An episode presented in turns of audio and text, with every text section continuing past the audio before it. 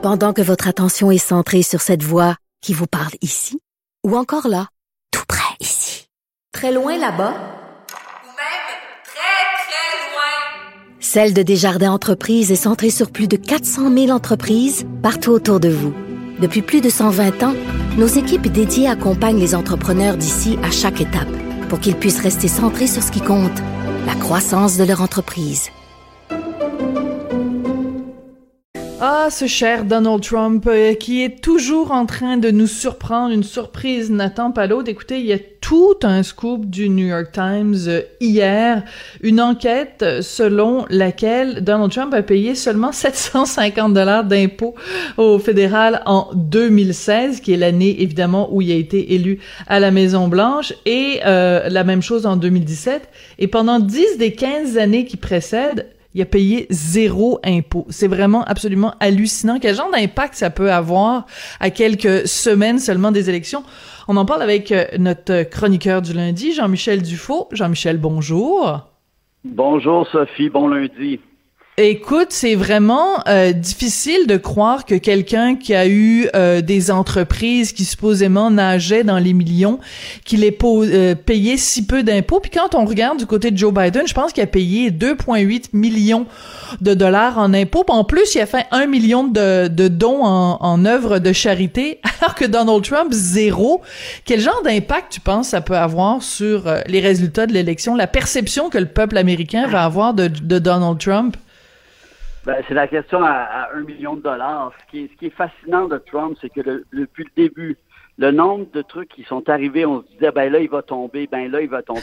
et jamais, jamais, jamais il tombe. Et ça, ça va du, euh, du, du fameux enregistrement d'Access Hollywood là, qui était sorti, euh, où euh, il parlait de façon très déplacée des femmes. Et on était certain qu'après, à ce moment-là, il serait mort. Et même depuis, regardez le nombre d'événements. Évidemment, lui, son premier réflexe, c'est de dire que c'est fake news. Alors, si c'est des fake news, Donald, est-ce qu'on peut voir ton vrai rapport d'impôt? Est-ce qu'on peut voir ton vrai rapport d'impôt de tes 15 dernières années? Est-ce que tu peux arrêter. Mais ce que, beaucoup de gens ont dit depuis le début, c'est vrai que des, gens, il n'est pas aussi riche qu'il est, euh, qu'il donne l'impression. C'est une, c'est une image, mais c'est une fraude. Et euh, d'ailleurs, Michael Cohen, qui a écrit euh, le livre, qui était son, son avocat, mm-hmm. l'a écrit dans son livre, l'a raconté. moi, j'ai l'impression quand même que là, là, ça commence à chauffer. Je peux pas croire que des gens se disent non, non, je vais encore voter pour cet, homme qui est un businessman, qui, qui, a, une vision, qui s'est construit lui-même. Ça, quand tu regardes ça, c'est scandaleux. Et l'autre truc qui est inquiétant dans, ces chiffres, euh, travail incroyable du, New York Times, c'est ce 421 millions qu'il doit aux banques d'ici 4 à 5 ans, euh, personnellement. Et euh, donc, il est, il n'est pas riche, il est pauvre. Il a emprunté, il vit sur de l'emprunt et aussi il a fait des manœuvres euh, malhonnêtes, c'est-à-dire que pour ça, il pourrait payer, c'est-à-dire qu'il quand il prenait des emprunts, euh, il disait que ça valait plus euh, pour avoir des collatéraux. Mhm. Et quand il payait, il disait que ça valait moins pour payer moins d'impôts. Donc ça, c'est de la fraude fiscale. Et d'autres personnes aux États-Unis ont payé pour ça. Donc moi, j'ai vraiment quand même l'impression que l'étau se resserre. Et c'est un, c'est un personnage spectaculaire comment ça se fait qu'on voit pas ça? Et comme je dis hier, sa, réaction à la conférence de presse, c'est fake news, fake news, fake news. Arrête là. Là-dessus, on sait que c'est pas fake news parce que, comme je dis, tu nous montres pas tes rapports d'impôts depuis 15 ans.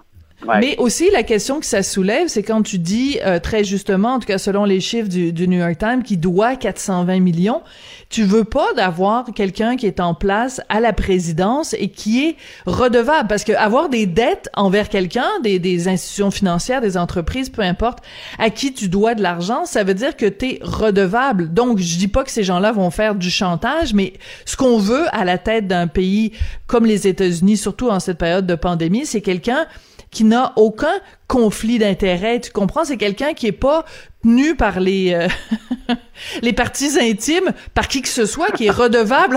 non, mais c'est parce que j'essaye de rester poli, là. Tu sais, c'est parce que quand, as du, quand tu dois de l'argent à quelqu'un, ben cette personne-là a un ascendant sur toi, cette entreprise-là ou cette institution-là. Et c'est pas ça qu'on... ce pays, euh, exactement, ou ce pays. Ou ce pays-là, voilà. Exactement. Et les rumeurs, c'est... Euh, bon, bon, on sait, c'est c'est bien que la Russie, la Russie qui a qui euh, a fait beaucoup de deals aussi dont on ne sait pas trop, mais même par rapport à son appartement à New York, des trucs bon, plus mineurs, mais aussi des trucs majeurs, mais tu as absolument raison. Tu sais, en anglais, il y a ce vieux, euh, cette vieille expression, là, He who pays the piper calls the tune. Oui, exactement. Euh, les, les, les pipes, mettons, de l'orgue, ben, c'est lui qui va décider de la chanson qui va être jouée. Fais attention quand tu dis pipe. quand tu dis pipe en parlant des présidents des États-Unis, là, fais attention. Celui qui paye pour la, pour la, les musiciens, ben, c'est lui qui, qui décide quel genre de chanson euh, on, on, on va jouer, tout à fait.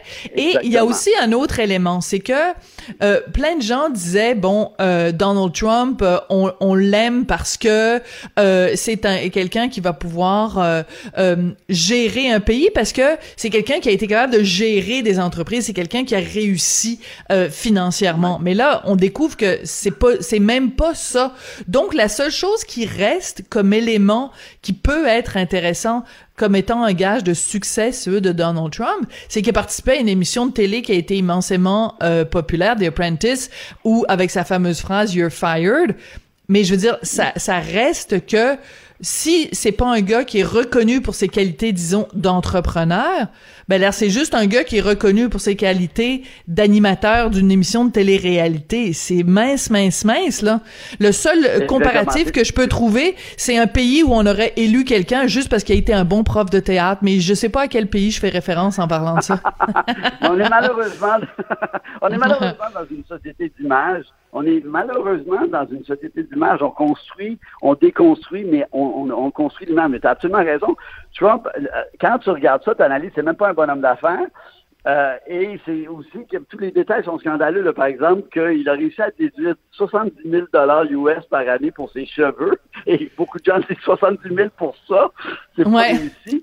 Euh, je veux dire, ben, puis, aussi l'autre truc, il y a le grand mensonge aussi de, Trump, c'est que les gens ont pensé que c'est un bon négociateur. Les gens se disaient par rapport aux autres pays, il va bien négocier. je suis en train de lire le livre de John Bolton, qui a travaillé avec lui, qui, qui lui aussi a, claqué la porte euh, avec fracas à la fin parce qu'il n'en pouvait plus. Mais il dit, c'est pas vrai, c'est pas un bon négociateur. C'est un gars émotif qui se prépare pas qui ne lit pas, qui n'a aucune curiosité intellectuelle, qui connaît pas l'histoire et qui arrive comme ça. Donc, c'est pas la même chose que de vendre un, steak ou de vendre un, cabernet dans son club de golf que de négocier avec un autre pays, avec tous les aléas de la politique, la politique internationale, de tout ça.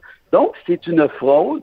Et en tout cas, je sais que c'est lieu commun de dire qu'on espère qu'il va perdre les prochaines élections, mais je peux même pas croire que c'est serré. Moi, c'est ça qui me fascine, c'est qu'il y a encore plein de gens, et surtout le, le, le ce qu'on appelle le, white angry male, ce qui est, ce qui est très triste pour les hommes blancs euh, dans la quarantaine, cinquantaine, qui sont encore très, très derrière Trump, et c'est un peu inquiétant. Ça. Je pense que les hommes blancs d'Amérique doivent se regarder parce que ça n'a pas de sens. Là. à un moment donné, il faut arrêter. Là. Et je pense que Biden n'est pas parfait, mais je pense quand même qu'il faut un changement de garde en novembre.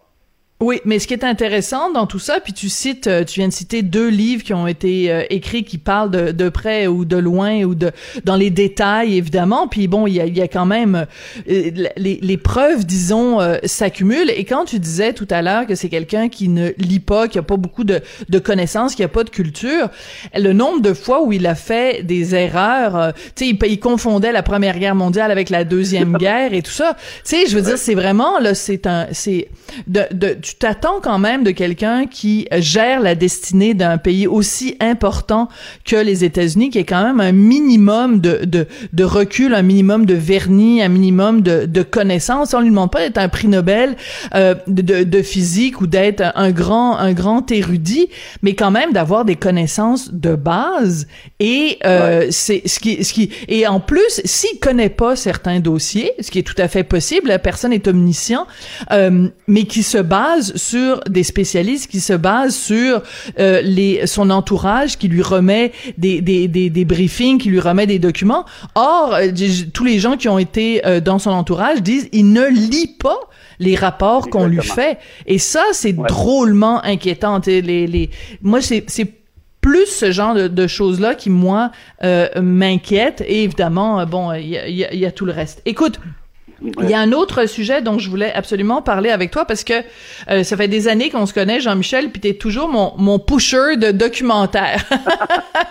non, mais c'est vrai, t'es quelqu'un qui a vraiment des antennes dans toutes sortes de, de, de, domaines, puis t'es quelqu'un, bon, on, on, le sait parce qu'on t'es, on, t'es, avec nous chaque semaine, qui lit beaucoup, qui regarde beaucoup, qui, qui, qui, qui, qui s'intéresse et qui a une curiosité sur toutes sortes de trucs. Puis là, il y a un documentaire dont tu veux nous parler, The Price of Pain, sur l'abus des antidouleurs dans la LNH. En quoi c'est troublant et pourquoi on devrait regarder ce documentaire-là, Jean-Michel?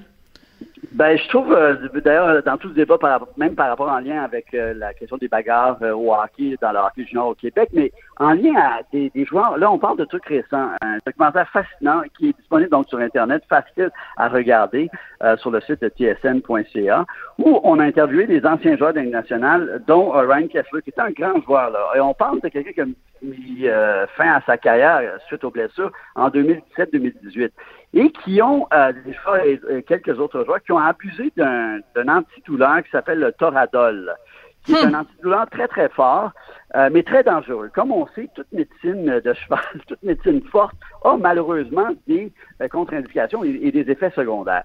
Mais dans cette culture macho du hockey où il faut jouer blessé, où c'est, vanté de jouer blessé, ben ce hmm. gars-là, beau garçon, des millions en banque, Maintenant, il est à la fin trentaine de sa vie et a une vie horrible, a une qualité de vie hmm. pourrie jusqu'à la fin de sa vie parce qu'il a abusé. on dit que le Doralol, maximum cinq jours de suite et après ça, il faut arrêter parce que c'est trop, c'est trop dangereux pour le système digestif. Et lui raconte, et c'est vraiment troublant parce que tu vois la tristesse de ce gars. Et là, je parle pas de trucs dans les années 70, 80 ou même 90. Maintenant, on sait, je ne comprends pas que des grandes organisations comme ça, euh, des soignants, les propriétaires de l'équipe... Qui ferment les euh, yeux. L'équipe ferme les yeux parce que c'est. Alors, on parle de grave, là. C'est pas. C'est pas un petit truc. Il racontait que des fois, là, à la fin de sa carrière, c'était entre 30 et 40 fois par jour qu'il devait aller à la salle de bain. Il a la maladie de Crohn maintenant. Oh non! Euh, colite, tout ça, c'est. Il a des trous dans le colon. C'est horrible. Ah. Je veux dire, c'est tellement c'est tellement gros et grossier que je me dis comment ça se fait que et, là, comme je dis, on parle de récemment, alors qu'à un moment donné, il y avait des joueurs qui mettaient les stéroïdes, ça n'avait pas les effets secondaires, ils ont arrêté, mais un truc comme ça, les antidouleurs, et ils prenaient ça là, pour, pour chaque match. C'est un sport très dur, le hockey, trop dur, euh, je pense, le nombre de matchs joués dans l'année, les mises en échec, tout ça. Mais c'est vraiment, vraiment euh, troublant et déprimant, et de voir la tristesse de ce gars qui fin, fin, fin trentaine, beau garçon, euh, la famille, euh, les enfants, tout ça, mais il n'arrive même pas à jouer avec ses enfants parce qu'il y a trop mal, il y a trop de douleur. Donc les enfants ben, ont même arrêté de lui demander de jouer avec. Ah non, c'est complètement troublant et c'est récent. Et moi, c'est ça qui, qui me fascine, c'est de dire comment ça que encore dans les dernières années, lui, il savait pas. Ils n'ont pas dit les dangers d'abuser de ça. Hmm. Moi, je, je, voulais être un guerrier, je voulais, je voulais jouer dans la douleur, je voulais être un joueur d'équipe, je voulais me présenter mais je comprends pas qu'il n'y ait pas un meilleur encadrement parce que ça Absolument. Lui, pour les 50 prochaines années est pourri. Foutu. Alors, tu dois avoir tous les millions en banque, la, célébrité, la reconnaissance d'aller jouer à la Ligue nationale, mais si c'est ça ton après-carrière, hey, oublie ça, là, tu sais, ça va. Alors, je, trouve que c'est un, documentaire très touchant qui parle d'un problème dont on parle peu, mais l'abus donc des antidouleurs dans le sport, mais là, on, spécifiquement dans le hockey, et c'est quelque chose, je pense, que on doit adresser. Mais, mais c'est intéressant que tu dises euh, que euh, moi, parce que bon, tu, tu le sais, hein, ça fait, on se connaît là. Moi, moi et le sport, ça fait deux. Là, je connais rien. Là, c'est comme. Euh, bon, c'est un euphémisme. Mais ce que, ce dont tu parles, cette culture là de dire de jouer blessé, c'est peut-être là à la base parce qu'il y a un côté très macho, très testostérone, très ouais, nous on est fort, on est capable. Mais c'est peut-être ça aussi cette culture là qui fait en sorte que ça mène à des abus et euh, il y a peut-être justement une prise de conscience euh, euh, à faire du côté des gens. bon, ben, il y a la LNH, mais n'importe où ou au hockey et et peut-être même juste même des ligues de garage ou tu sais peut-être que cette attitude là et pas seulement au niveau professionnel, mais qu'elle est assez répandue de toute façon. Donc, il y a peut-être une, une matière à réflexion là qui est beaucoup plus large que juste la LNH. Oui, je suis d'accord, mais puis, puis le sport en général, mais cette, cette culture macho de moi, je vais jouer dans la douleur et je suis un vrai. Attends là, si tu es blessé et pour jouer, tu es obligé de prendre quelque chose qui, dans 5-10 ans, va gâcher ta vie, ben ne joue pas. Et là, on devrait respecter le choix de l'athlète de dire je suis trop blessé pour jouer, je ne peux pas aider mon équipe. Vous pouvez dire, ah, t'es, t'es, t'es, un petit enfant, t'es un plaignard, arrêtez, là, c'est ça. Et ça, c'est comme tu dis, je pense qu'il y a un mm. changement de culture, il faut arrêter de valoriser je vais jouer dans la douleur à tout prix. Et je ben pense que le, sport professionnel doit se regarder absolument. Absolument. Écoute, un, petit dernier sujet dont tu euh, voulais nous parler. Tu as euh, passé euh, une partie de, la fin de semaine, tu t'es promené un petit peu. Saint-Laurent-Beauce, je pense. Et ben, on n'est pas à la veille de se promener tous à vélo comme le voudrait Valérie Plante.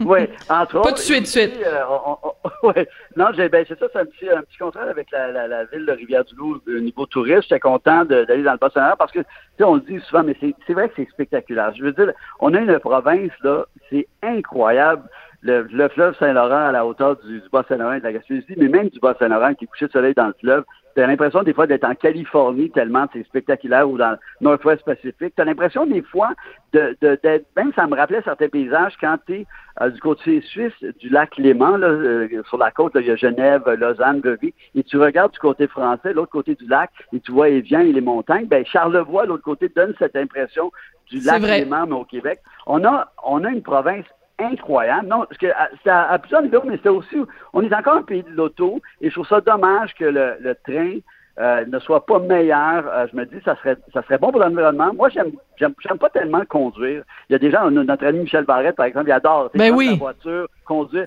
Moi, ça me rend malheureux conduire. J'aime mieux prendre le train, mais on est tellement dans un pays et un continent, parce que c'est l'Amérique en général, où le train est vraiment tiers-mondiste. Je veux dire, ça fait dur. Ah, c'est dommage. dans le monde, ouais, en Chine, j'ai pris un train qui faisait 531 km heure. Le fameux maglev de la compagnie allemande Siemens. Euh, je veux dire, au Japon, on a des trains qui font 500 Les Shinkansen. Oui, les bullet trains, les Shinkansen, ouais.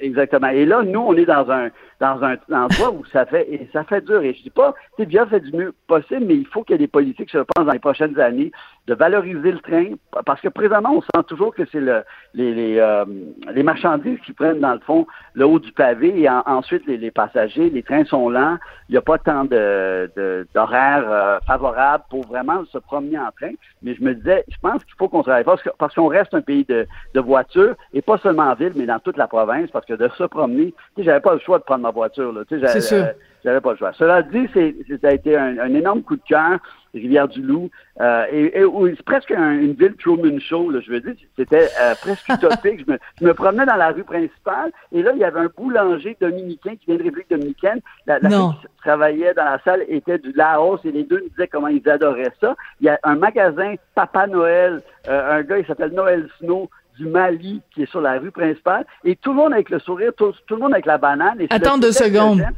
Le, le magasin, c'est le Papa Noël et le gars s'appelle Noël Snow. Exactement. Et il vient du Mali. Écoute, ouais, tu viens de m'avoir là. Euh, c'est hallucinant. Écoute, vive le Québec de toutes les couleurs. Hey, écoute, merci beaucoup Jean-Michel, t'as tout à fait raison. Pour le train, on fait dur. On devrait vraiment s'inspirer des, des Européens et des Asiatiques. écoute, en Inde, les, les, les, il y a des trains euh, partout. Pourquoi ici, on n'est pas plus, euh, pas plus développé? Le train est pas plus développé. C'est vraiment, en effet, assez dommage. Merci beaucoup Jean-Michel, puis on se retrouve la semaine prochaine. Avec plaisir. Bonne journée.